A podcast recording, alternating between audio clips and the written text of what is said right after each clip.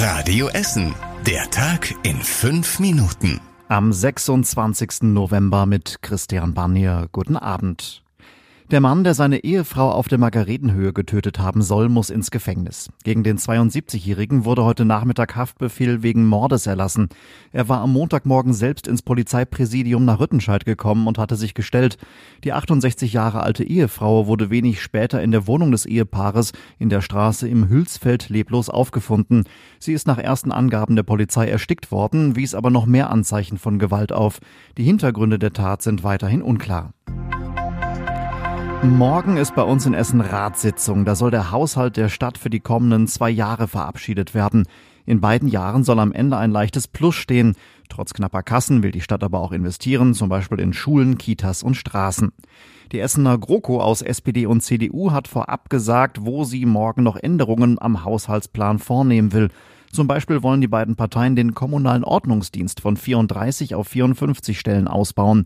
Die zusätzlichen Mitarbeiter sollen dann vor allem abends und in den Stadtteilen öfter auf Streife unterwegs sein, sagte Jörg Uhlenbruch von der CDU hier bei Radio Essen. Weil die Menschen sich ähm, in dieser Stadt immer noch nicht sicher fühlen. Essen ist zwar eine der sichersten Städte in Nordrhein-Westfalen, aber es besteht nach wie vor ein Unsicherheitsgefühl und dem wollen wir entgegenwirken. Außerdem soll es im Rathaus eine neue Telefonzentrale für Bürgeranfragen geben, erreichbar unter der 115. Das Geld für all das soll unter anderem über eine höhere Steuer für Spielautomaten in Gaststätten und Spielhallen kommen. Morgen ist jetzt die entscheidende Ratssitzung, dann berichtet Radio Essen für euch natürlich wieder.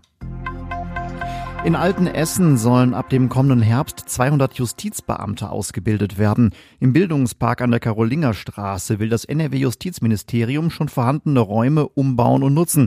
NRW-Justizminister Peter Biesenbach und Oberbürgermeister Thomas Kufen haben die Pläne dafür heute vorgestellt. Das NRW-Justizministerium braucht mehr Mitarbeiter für Gerichte und Staatsanwaltschaften. Die Justizfachwirte sind meistens die ersten Ansprechpartner für alle, die zum Gericht kommen. Sie erstellen zum Beispiel Anträge, Protokolle und kümmern sich um Einträge im Handelsregister. Die Theater bei uns in Essen sind zufrieden mit der letzten Spielzeit. Insgesamt kamen rund 350.000 Zuschauer. Das sind knapp 25.000 mehr als im letzten Jahr. Damit sind die Besucherzahlen so gut wie seit langem nicht mehr, sagen die Verantwortlichen. Am besten ausgelastet waren die Ballettveranstaltungen im Alto-Theater im Südviertel. Da waren im Schnitt fast 90 Prozent der Plätze besetzt. Auch in der Philharmonie sind die Besucherzahlen gestiegen, zum Beispiel durch erfolgreiche Veranstaltungen wie die ausverkaufte Essener Chornacht. Die Stadt stoppt die neuen Ampelmännchen in Altenessen und Vogelheim. Die Bezirksvertretung wollte an vier Stellen die normalen Ampelmännchen gegen Bergleute austauschen.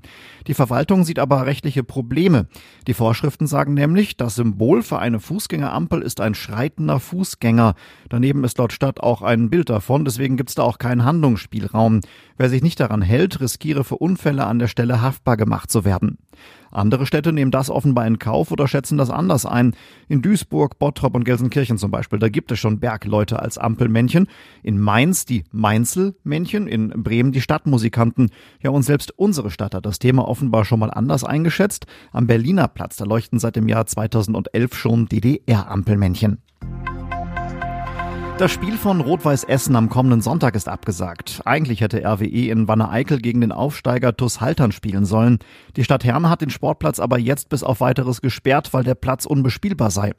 Schon am letzten Wochenende hatten die Rot-Weißen dort gegen die U23 des FC Schalke gespielt und sich anschließend über die schlechten Platzverhältnisse beklagt. Wann das Spiel gegen Halter nachgeholt wird, steht noch nicht fest. Und das war überregional wichtig. Der Autobauer Audi streicht in Deutschland 9500 Stellen. Bis zum Jahr 2025 sollen im Gegenzug aber 2000 Jobs in den Bereichen Elektromobilität und Digitalisierung neu entstehen. Das hat das Management zusammen mit dem Betriebsrat vereinbart. Und zum Schluss der Blick aufs Wetter. In der Nacht bleibt es bei vielen Wolken, die gelegentlich auch ein bisschen Regen mitbringen. Die Temperaturen sind wie tagsüber. Morgen wird das Wetter rund um Burg Altendorf und Borbeck regnerisch und windig. Vor allem mittags bleibt es aber auch mal länger trocken. Vielleicht lockert es dann sogar ein ganz kleines bisschen auf. Es wird noch milder bei bis zu 13 Grad. Die nächsten aktuellen Nachrichten bei uns aus Essen gibt es morgen früh ab 6 Uhr bei Radio Essen im Programm und natürlich jederzeit auf radioessen.de. Erstmal wünschen wir euch jetzt aber einen schönen Abend und dann später eine gute Nacht. Das war der Tag in fünf Minuten. Diesen und alle weiteren Radio Essen Podcasts findet ihr auf radioessen.de und überall da, wo es Podcasts gibt.